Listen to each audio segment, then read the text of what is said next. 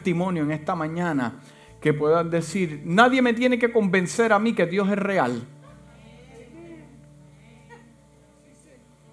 Nadie me tiene que a mí convencerme de que Dios existe. Porque en algún momento de mi vida yo experimenté algo sobrenatural donde la ciencia llegó a un límite, donde los hombres llegaron a un límite y, y, el que puso su mano tuvo que haber sido Dios.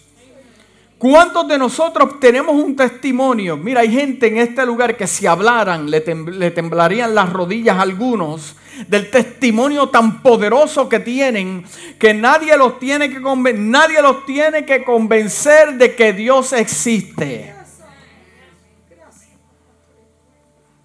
Qué fortaleza tan grande en el día malo saber de que Dios, el mismo Dios que te operó hace años pasados, que te abrió esa puerta, que te dio esa oportunidad, es el mismo Dios que puede tratar contigo. O sea, para ti no hay un impedimento saber de que Dios lo puede hacer.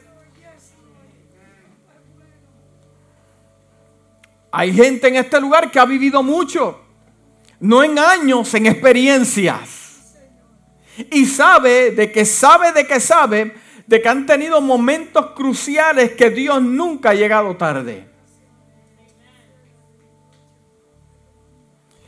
Y en el libro de los Salmos capítulo 37 vemos esto, donde el rey David ya en sus últimos años se sienta a pensar, se sienta a contemplar su vida. ¿Cuántos han contemplado su vida? Que dice, wow, tuvo que haber sido Dios el que hizo esto. El rey David se sienta a contemplar su vida, a meditar. Y tuvo que haber dicho, dijo estas palabras y la escribió, dijo, joven fui, joven fui, y he envejecido y no he visto, no he visto en ninguna parte, ni cuando fui joven, ni ahora que he envejecido, no he visto a justo desamparado. O sea, yo no he visto un justo que quede solo en sus tribulaciones. No lo he visto. El rey David testifica que no lo ha visto. Y hay otra cosa que él nos testifica que dice, ni su descendencia que mendigue pan ni sus hijos, ni sus nietos. No lo he visto. En los años que yo he tenido, dice David, no puedo decir otra cosa. Puedo decir que existieron momentos difíciles, cruciales, me persiguieron, me querían matar, me traicionaron, pero en todo eso yo te puedo testificar que Dios nunca me dejó solo, no estuve desamparado, ni tampoco vi mis hijos estar desamparados, ni mendiguaron pan, ni el... Pero me gusta como lo dice la versión en inglés de Voice Bible, que dice, a lo largo de toda mi vida, a lo largo de toda mi vida, nunca he visto a Dios abandonado a los que hacen lo correcto. Ahí está la diferencia. Porque en español vemos la palabra justo, pero cuando lo vamos a buscar en inglés, a los ciudadanos español, dicen a lo que hacen lo correcto. Ni he visto a sus hijos mendigando migajas. Aquí el salmista nos ofrece un testimonio personal de lo que ha vivido. Podemos aprender de otros. ¿Cuántos han aprendido de otros? Buenos consejos.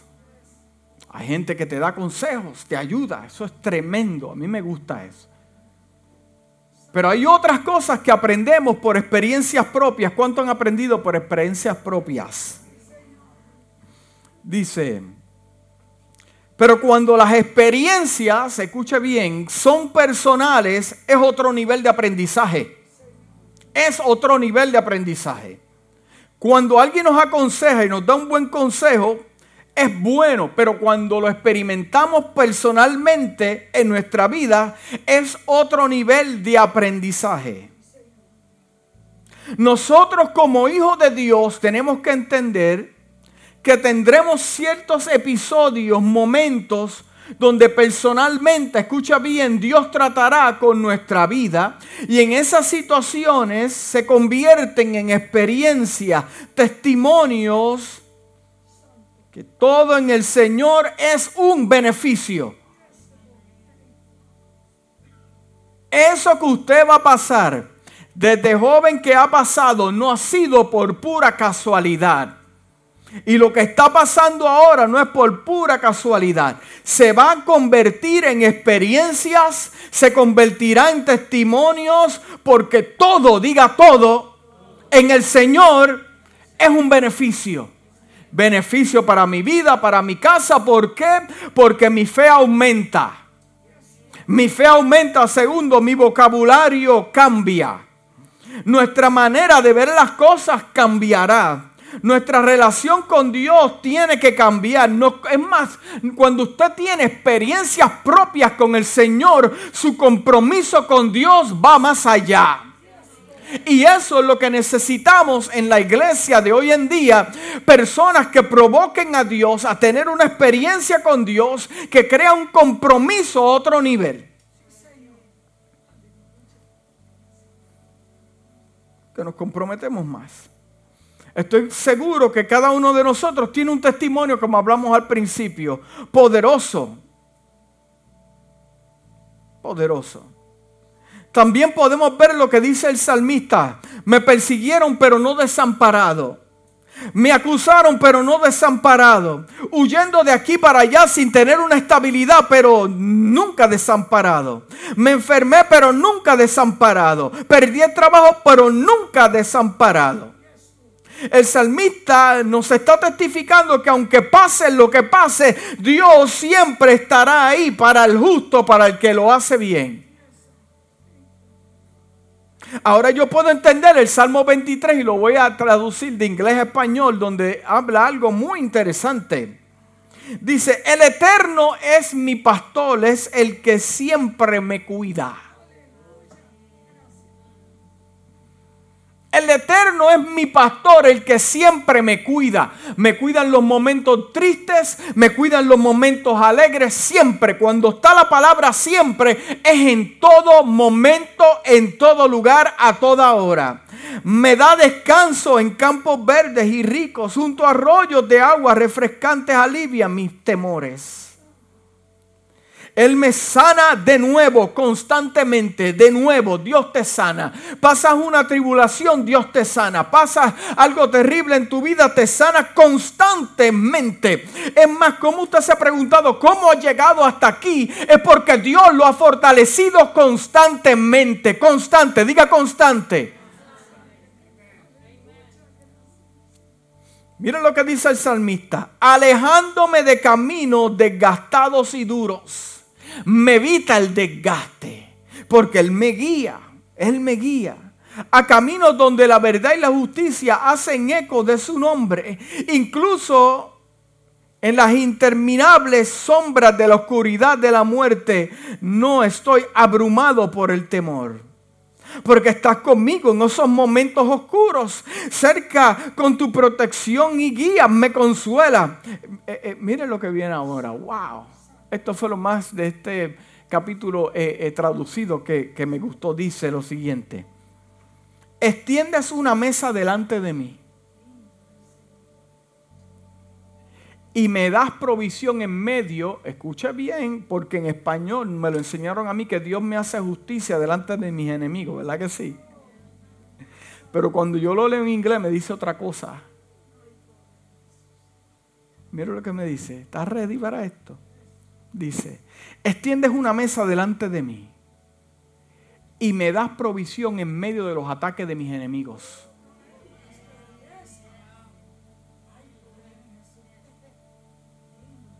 Me das provisión en medio de los ataques de mis enemigos. Cuando estás atacado, la gente dice, pero ¿cómo? ¿Cómo es que está prosperando esa mujer? ¿Y cómo es que está prosperando ese hombre? ¿Y cómo es esto? Oh, porque lo que no ven es que hay una mesa establecida por Dios para tu vida, dijo el salmista, una mesa. Y Dios te da provisión y por eso no te desgasta y sigue. Pero ¿por qué no se cansa? ¿Y por qué no se rinde? ¿Y por qué no renuncia? Ah, lo que pasa es que ellos están enfocados en ti, pero nunca han visto la mesa donde Dios te dio los recursos, te dio el dinero, te dio el avance, te dio la gente, te dio las conexiones. Esa mesa está al frente tuyo para los justos.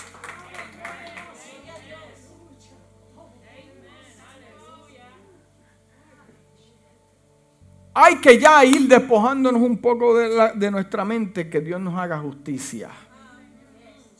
Porque la gente le encanta orar por justicia. ¡Mátalo! ¡Córtale la cabeza! ¡Destrúyelo! Justicia.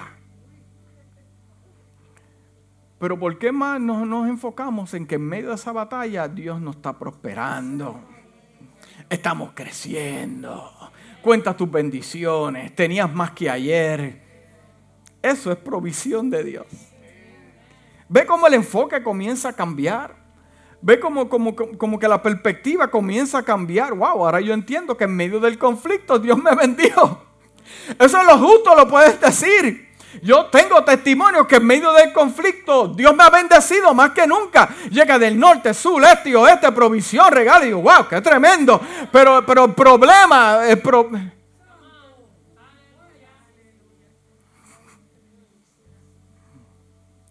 Te preocupas por todas mis necesidades. Esto es la introducción para lo que queremos llegar, ¿sabes? Te preocupas por todas mis necesidades. No solamente por mi vida espiritual te preocupas por mi cuerpo. Te preocupas por mi salud. Te preocupas por la salud de mis hijos. Te preocupas por mi iglesia. Te preocupas por, por, todo, por todas mis necesidades, ungiendo mi cabeza con aceite aromático y me calmas. Me unge mi cabeza con aceite, con mucho aroma y me calmas, llenando mi copa una y otra vez con tu gracia. ¿A cuántos Dios ha calmado aquí?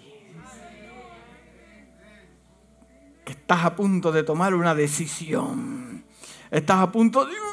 Y Dios te calma de momento. Oh, cayó aceite sobre tu vida, aromático. Te calmaron, llenando mi copa, un, mi copa, una y otra vez con tu gracia, mi copa. Ciertamente tu fiel protección, amorosa provisión me perseguirán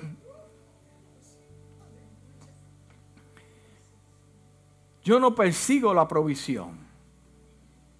La provisión me alcanza a mí. Me puedo encontrar donde me puedo encontrar. La provisión me alcanza. Soy un hijo de Dios. Yo soy un justo de Dios. No tengo que estar persiguiendo el dinero. No tengo que estar persiguiendo la prosperidad. Eso me llega a mí. De momento llega una llamada. Mira, quiero bendecirte vamos a encontrarnos. O, te dice, tengo algo para ti. Y te da la llave de un carro nuevo y dice, wow, qué tremendo. Bendiciones me siguen a mí. Yo no perseguí ministerio, el ministerio me alcanzó a mí. Mi familia es testigo de eso. Yo no seguí mi ministerio, el ministerio me alcanzó a mí. He sido bendecido en todas las áreas de mi vida. Ciertamente tu fiel protección, Dios me protege, Dios me cuida. Eso no significa que me voy a caer y me voy a golpear. Pero me cuida. Amén. Eso es así.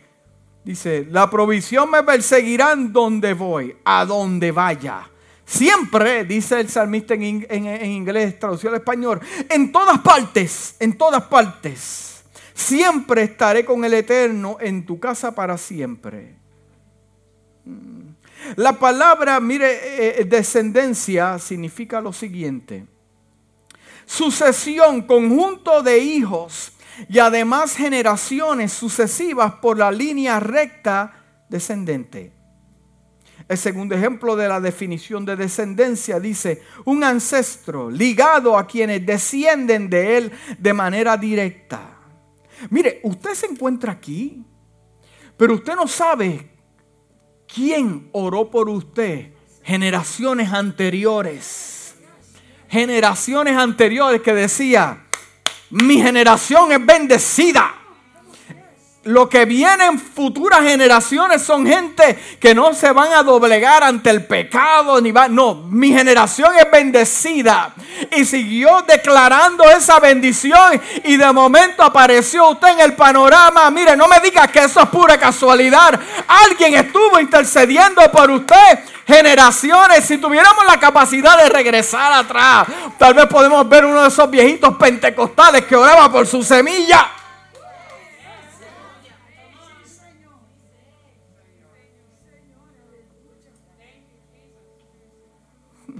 Solo Dios sabe quién estaba como usted ahora. Usted ora por su generación. Usted declara sobre su generación, sobre su semilla. Oh, yes, porque yo soy bendecido y la promesa de Dios cae sobre mí y sobre mi generación. ¿O no me cree? Pregúntele a Abraham cuando le dijo, no me quiero adelantar, seguimos aquí. Porque usted sabe algo, las promesas del Señor son herencias. Las promesas que Dios me hace a mí como persona son herencia. Le habló, le habló a Abraham, Isaac cosechó. Isaac cosechó. Le, le habló a Isaac y Jacob cosechó. Le habló a Jacob y ¿quién cosechó? José. O sea, e, e, e, esto es algo tremendo porque las promesas de Dios no mueren con usted. El día que Dios decida llevárselo a sus moradas celestiales, esa palabra queda viva, viva en sus hijos y en sus hijas. En sus hijos y en sus hijas. Se enferma un hijo, se enferma una hija o se enferma, usted va a dar, usted va a dar testimonio de que Dios trata con ellos.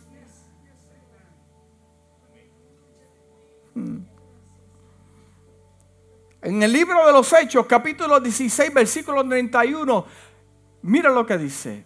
Ellos dijeron, cree en el Señor Jesucristo y serás salvo tú y tu casa.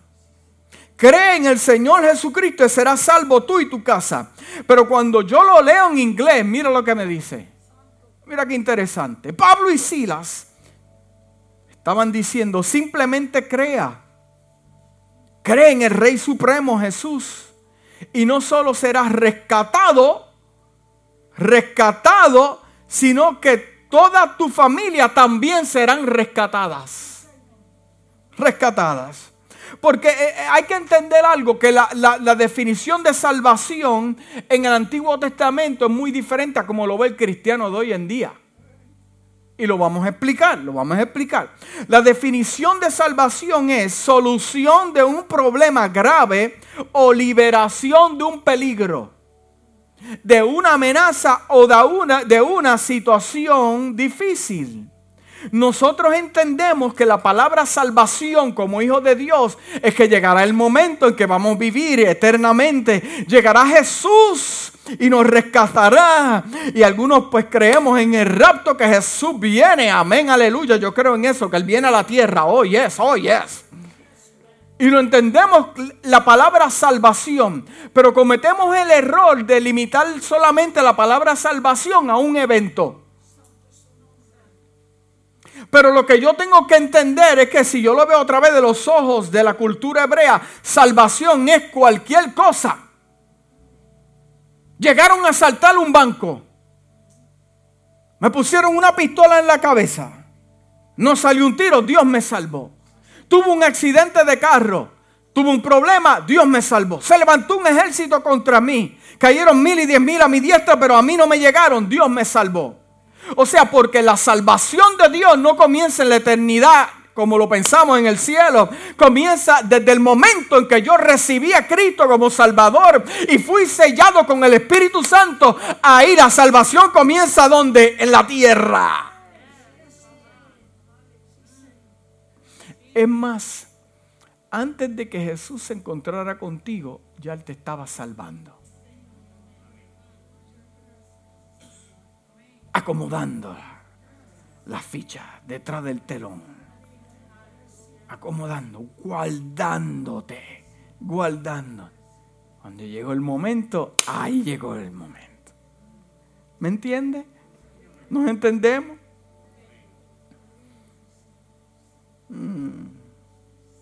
La palabra salvación comienza a manifestarse no solo en la vida eterna, sino desde el momento en que creí, confesé y fui sellado por el Espíritu Santo. Mm. Tuviste un accidente y no te pasó nada grave, Dios te salvó. Dios salvó a tus hijos. Tuviste una enfermedad de muerte, te dieron tres meses, han pasado diez años y nada, Dios te salvó. Y lo digo para poder extender esta palabra salvación porque es más amplia de lo que pensamos. Porque en esta tierra tenemos peligros y tenemos situaciones, pero constantemente Dios nos está dando salvación. Porque Dios está atento todos los días para salvar a sus hijos. El libro de Deuteronomio capítulo 33 versículo 27 dice, el eterno Dios, tu refugio, y debajo de los brazos eternos. Él echó al enemigo delante de ti y dijo, destruye. El libro de Isaías capítulo 59 versículo 1 dice, he aquí no se ha cortado la mano del Señor para qué? Para salvar. Estamos leyendo en el Antiguo Testamento, el profeta Isaías dice, he aquí no se ha cortado la mano del Señor para salvar, ni se ha endurecido su oído para oír. El Salmo 44, versículo 3 dice, pues no por su espada tomaron posesión de la tierra, sino su brazo los que los salvó. O sea, muchas veces pensamos que somos nosotros los que hacemos. Pero lo que tenemos que, tenemos que entender es que el brazo de Jehová llegó y nos salvó. Sino su diestra y, su, y tu brazo y la luz de tu presencia porque te complaciste en ellos. Mira, en la, vida, en la, en la Biblia hay un episodio en Segunda de Reyes capítulo 4 versículo 7 y comienza así el capítulo. Mira lo que dice. Una mujer de las mujeres de los hijos de los profetas clamó a Eliseo. Una mujer de las mujeres de los hijos de los profetas o sea, el autor te, está identificando, está estableciendo que es una hija de, de alguien especial. Alguien que era un instrumento de Dios. Alguien que ministraba en el templo. Alguien que Dios usaba. Alguien especial. No le identifica a ella como una profeta la identifica como la hija de qué? De uno de qué? De los profetas. Y dice, clamó a Eliseo diciendo, tu siervo, mi marido ha muerto y tú sabes que tu siervo era temeroso de Jehová. O sea, yo soy hija de uno de los profetas y mi esposo ministraba, mi esposo te amaba Dios. Mi esposo ha muerto. Mi esposo era temeroso a Jehová. Y se me ha cumplido, se me ha complicado la cosa porque se murió y me dejó con todos los viles. Hmm. Arregla lo que tenga que arreglar, no dejes.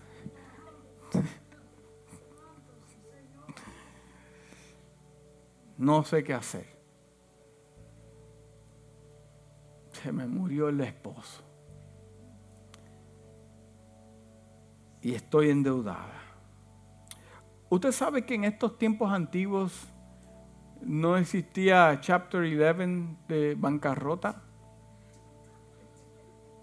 Sí, porque hoy en día lo solucionamos cuando se complican las cosas, no tenemos otra alternativa.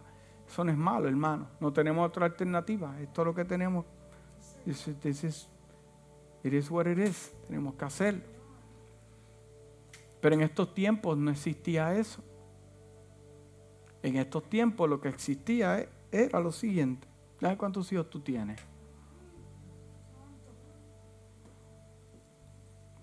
Sí, porque no se van a llevar un caballo, ni se van a llevar una vaca. Se van a llevar lo que es más valoroso para ti.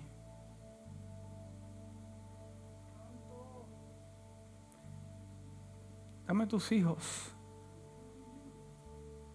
Es más, los vamos a vender y vamos a sacar el dinero que nos debe tu esposo. Oye, pero el profeta estaba embrollado, ¿era? ¿Qué pasó ahí?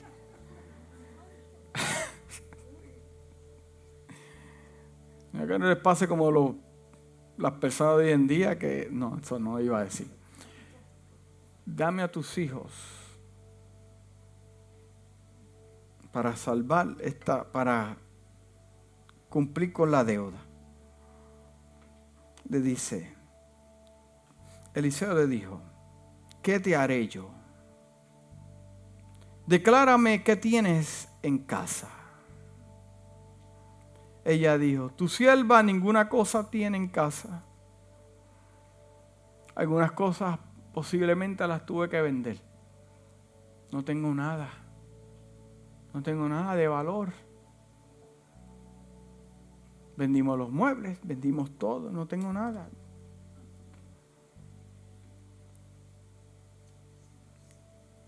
Y, le dijo, si no, lo único que tengo es una vasija de aceite.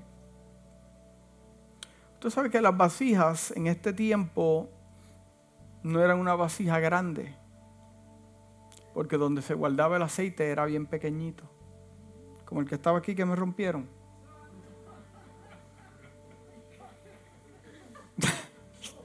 Dios está tratando conmigo todavía con eso. Sáname Dios.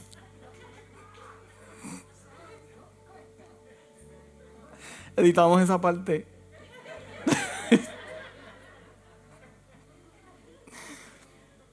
Las vasijas eran en frascos pequeños donde estaba el aceite, porque se usaba para ungir. Era pequeñito. No es la vasija grande que ustedes muchas veces pensamos, sino una vasija de aceite. Eso es lo que está ahí. Eso es lo que me queda.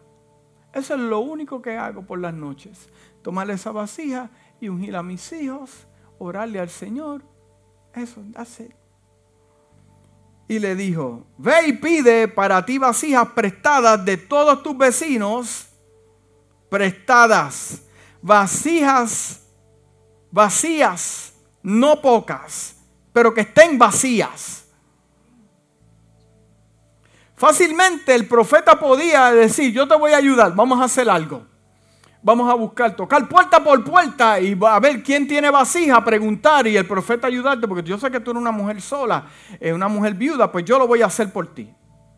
Sí, pero lo que está pasando en este momento es que, es que el profeta le está enseñando a la mujer a cómo tener fe. Y muchas veces nosotros clamamos a Dios porque queremos que Dios nos haga un milagro, pero Dios te dice, pero es que el milagro está, el milagro tiene que comenzar moviéndote. Tiene que comenzar creyendo que Dios lo puede hacer. Entonces la mujer se fue a cada casa a pedir vasijas. Movimiento que nos testifica que nosotros tenemos que tocar, tenemos que movernos, no esperamos, podemos llegar a como dice la iglesia de hoy, ay, que era un milagro, que el milagro llegue a mí. No hay cosas que tenemos que provocar y movernos por fe. Y no busques pocas, Entra luego y enciérrate tú y tus hijos, nadie más.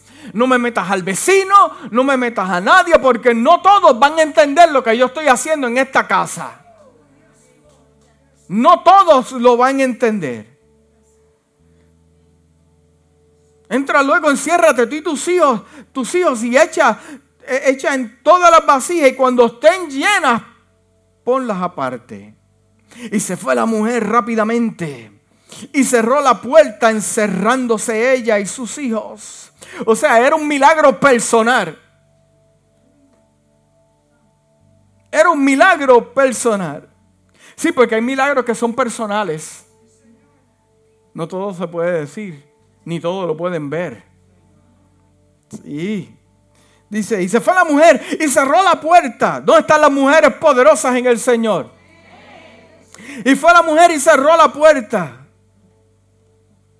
Cuando las vasijas estuvieron llenas, estuvieron llenas, dijo a un hijo suyo, tráeme aún otras vasijas. Y le dijo, no hay más vasijas. Entonces cesó el aceite.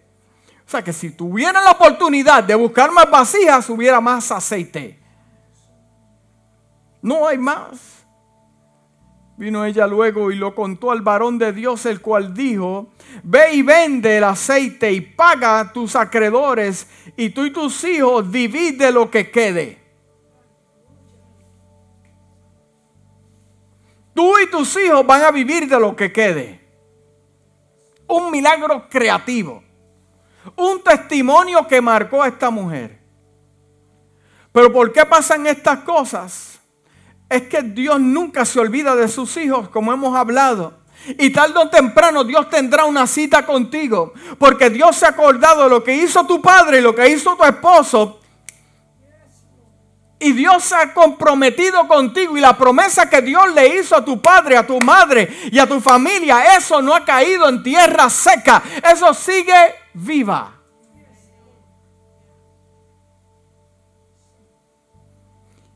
La bendición fue tanta que vendieron todo el aceite y todavía sobró para qué? Para ellos bendecir a otros.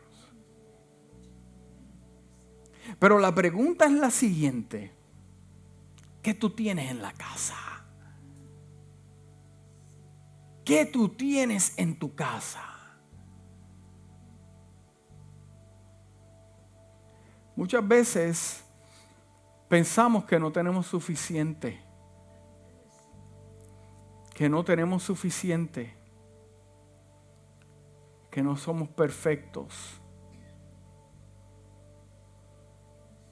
Para Dios tratar con nuestra vida. Y que, que Dios no puede hacer grandes cosas con nosotros pero amigo, hermano que me escucha en esta mañana, Dios te pregunta en esta mañana, ¿qué tú tienes en tu corazón? ¿Qué tú tienes en tu corazón? Si tu fe es como un grano de mostaza, Moisés se encontró entre un imposible, un mar delante y un ejército detrás. La Biblia dice que Moisés miró al cielo y le, dijo a Dios, estamos en un problema, estamos en un aprieto. Tenemos el mar por delante y el ejército por detrás. Y Dios le dijo, pero ¿por qué tú me clamas a mí? ¿Qué tú tienes en tu mano? ¿Por qué tú me clamas a mí? ¿Qué tú tienes en la mano? ¿Qué usted tiene en la mano hoy? Tiene experiencia, tiene testimonio, tiene vivencia en el Señor, tiene una Biblia, tiene la presencia de Dios en su vida. ¿Qué más usted quiere para ver cosas grandes de parte de Dios? ¿Qué usted quiere ver? ¿Un ángel? ¿Qué tú tienes en la mano? Oh, la vara. Oh, la vara.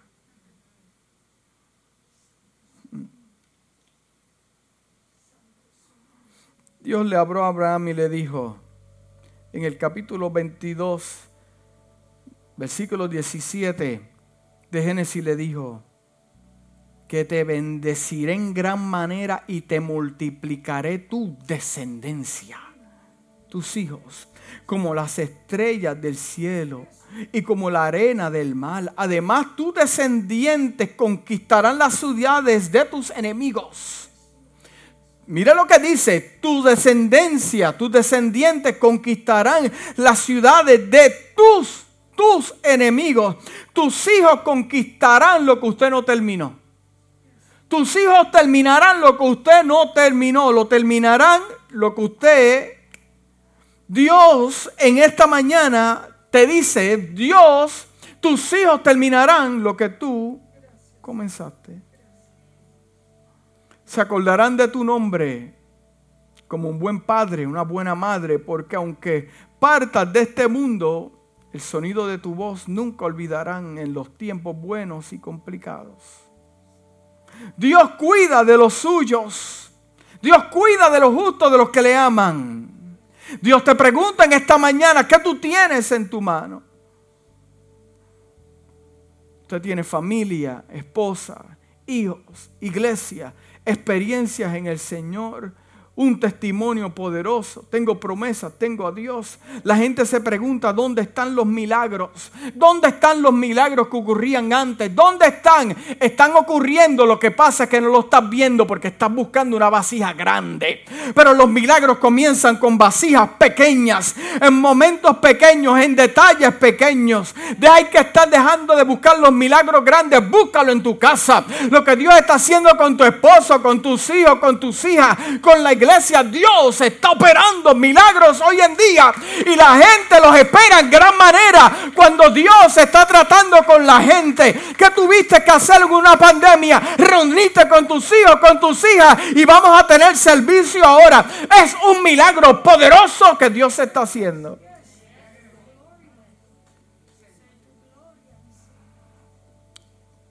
Tenemos que cambiar la perspectiva de buscar las cosas grandes. Porque comienzan con cosas pequeñas, detalles pequeños. ¿Qué tienes en tu casa? ¿Qué tienes en tu corazón? Dios no te va a desamparar. Dios no va a soltar tu familia.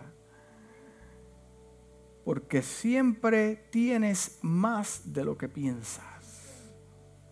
Siempre tienes más de lo que piensas. Padre, en esta hora te damos gracias, Señor. Te damos gracias porque tú eres bueno. Gracias por estas historias bíblicas que tocan nuestro corazón. Oh, gracias Padre amado, porque nos ministra de manera especial en esta mañana. Tú nos preguntas qué tú tienes. Has derramado talentos, dones, experiencias, testimonios. No nos dejas solo, tú estás con nosotros. Gracias Dios mío, porque aunque nosotros partamos de este mundo, nuestros hijos van a completar lo que tú comenzaste. Así como lo dijiste a Abraham, tú cuida de los tuyos, de los justos, de los que te aman. Gracias, Dios mío. Gracias. Dios te hablo en esta mañana, dar un aplauso al Señor.